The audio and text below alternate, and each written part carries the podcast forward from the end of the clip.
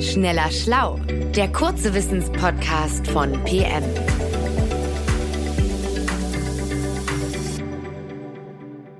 Hallo, schön, dass ihr dabei seid bei Schneller Schlau. Ich bin Matthias Thome und bei mir ist Nora Sager. Noras Spezialität ist es, mit Mythen rund um Tiere aufzuräumen. Deswegen ist sie quasi prädestiniert für die Frage des heutigen Tages. Es geht um Lemminge, also diese kleinen, pelzigen Nagetiere, die in kalten Gefilden in und um die Arktis leben. Ihnen eilt der Ruf voraus, dass sie regelmäßig kollektiven Selbstmord begehen, indem sie sich über Klippen stürzen. Nora, was ist da dran? Hallo Matthias. Ah, die armen Lemminge, so missverstanden. Ähm, sie waren, ich würde sagen, gleichzeitig Opfer eines Mordes und eines Rufmordes, aber ganz sicherlich keines Selbstmordes. Halt, das musst du mir einmal erklären. Sie waren Opfer eines Mordes? Äh, ja. Ähm, und zwar verdanken sie ihre traurige Berühmtheit hauptsächlich der Disney-Dokumentation Wild Wilderness aus den 1950ern. Und in diesem Film wird gezeigt, wie sich eine Gruppe Lemminge, ähm, wie die scheinbar zu einer Wanderung aufbricht. Und dazu sagt der Kommentator dann, äh, eine Art Zwang erfasst jedes der kleinen Nagetiere und getrieben von einer irrationalen Hysterie brechen sie auf zu einem Marsch, der sie einem seltsamen Schicksal entgegenführt. De facto sieht dieses Schicksal dann so aus, sie rennen gemeinsam los, äh, gelangen an eine Klippe und stürzen sich ins Meer, also sprich in den Tod. Tatsächlich ist diese gesamte Szene aber inszeniert. Ähm, ich habe zum Beispiel auf einer Website der Jagd- und Fischereibehörde in Alaska nachgelesen, da steht, die äh, Filmmacher hätten die Lemminge gekauft. Ähm, sie haben es auch gedreht in der Gegend, wo diese Lemminge eigentlich gar nicht leben. Und äh, sie haben sie dann auf einen schneebedeckten Drehteller laufen lassen und schließlich für die äh, finale Szene von der Klippe geschubst oder geworfen. Das äh, klingt furchtbar. Also, Sie haben die Lemminge geopfert? Warum denn?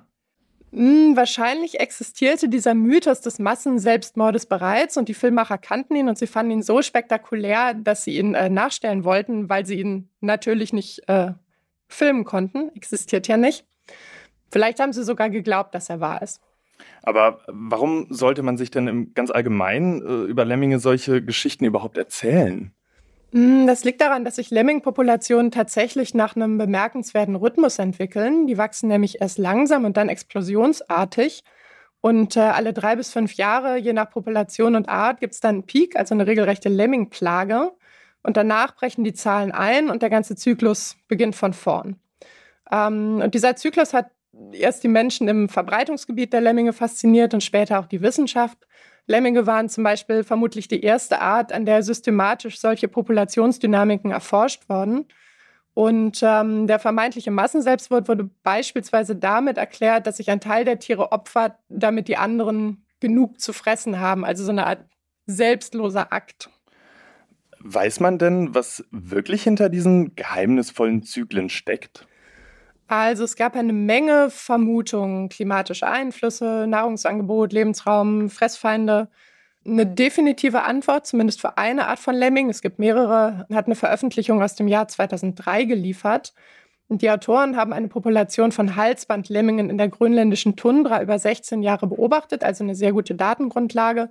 Und außerdem haben sie nachgehalten, wie sich die Zahl ihrer vier wichtigsten Fressfeinde entwickelt. Das sind die Schneeeule, die Raubmöwe, der Polarfuchs und insbesondere der Hermelin. Und sie sind zu dem Ergebnis gekommen, dass die Wechselwirkung zwischen Räubern und Lemmingen ausreicht, um diese Schwankungen zu erklären. Und das Ganze funktioniert so, gibt es wenige Hermeline, vermehren sich die Lemminge. Natürlich äh, umso schneller quasi, je mehr gebärfähige Weibchen es gibt. Und äh, jedes Weibchen bringt im Jahr bis zu 90 Junge zur Welt. Das geht also fix. Und irgendwann ist aber ein Maximum erreicht. Dann sorgen Schneeeule, Raubmöwe und Polarfuchs dafür, dass die Population nicht völlig außer Kontrolle gerät. Und für diese zyklische Komponente, dafür ist aber der Hermelin verantwortlich. Dessen Populationswachstum, das hinkt dem der Lemminge immer so um ein Jahr hinterher. Das heißt, in einem Jahr gibt es extrem viele Lemminge und im Jahr darauf gibt es so viele Hermeline, dass die diese Lemmingpopulation dann drastisch dezimieren. Und danach sind die Lemminge alle aufgefressen, also nicht alle, aber viele. Dann geht den Hermelinen die Nahrung aus, die Zahlen sinken und dann werden die Lemminge wieder zahlreicher.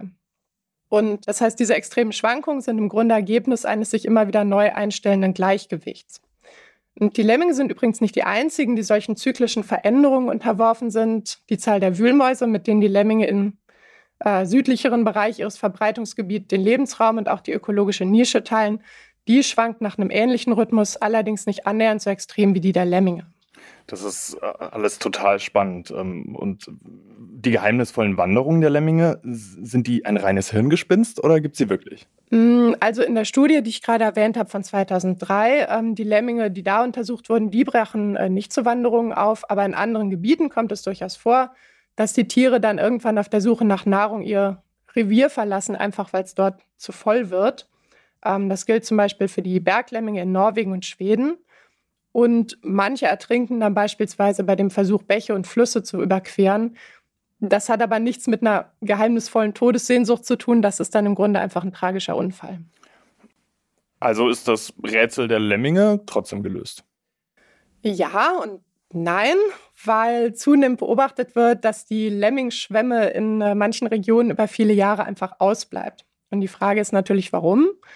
Ähm, und dafür ist der wahrscheinlichste Grund die Klimakrise. Die Lemminge vermehren sich nämlich im Winter, nicht im Sommer wie die meisten Arten. Und die leben in dieser Zeit unter der Schneedecke. Deshalb sind sie auf lange und auf kalte Winter angewiesen. Also gerade das, was äh, gerade seltener wird. Und äh, warmes, wechselhaftes Wetter im Herbst verändert auch die Beschaffenheit der Schneedecke. Dann bildet sich nämlich eine Eisschicht am Boden und äh, den Lemming ist quasi der Zugang zu ihren Futterpflanzen erschwert. Und Beobachtungen zeigen, dass die steigenden Temperaturen die Zahl der Lemmingausbrüche tatsächlich verringert. Und das hat Auswirkungen auf das gesamte arktische Nahrungsnetz. Insgesamt scheint die Gesamtzahl der Lemminge noch recht stabil zu sein, aber es gibt große Unterschiede zwischen den Populationen und Forschende behalten ihre Entwicklung deswegen sehr genau im Blick. Oh je, die armen Lemminge. Äh, also eine weitere Gruppe von Tieren, der der Mensch großen Schaden zugefügt hat. Immerhin konnten wir hier noch einmal den Mythos ihres instinktgetriebenen Freitodes aus der Welt schaffen. Ich finde es immer wieder erstaunlich, wie hartnäckig sich solche Geschichten halten und wie schwer es letztendlich ist, sie aus der Welt zu schaffen. Also selbst wenn die Wahrheit schon seit Jahrzehnten bekannt ist.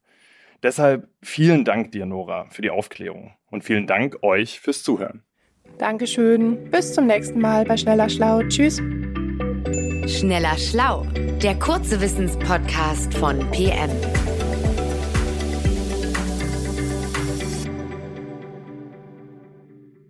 Dieser Podcast ist eine Produktion der Audio Alliance.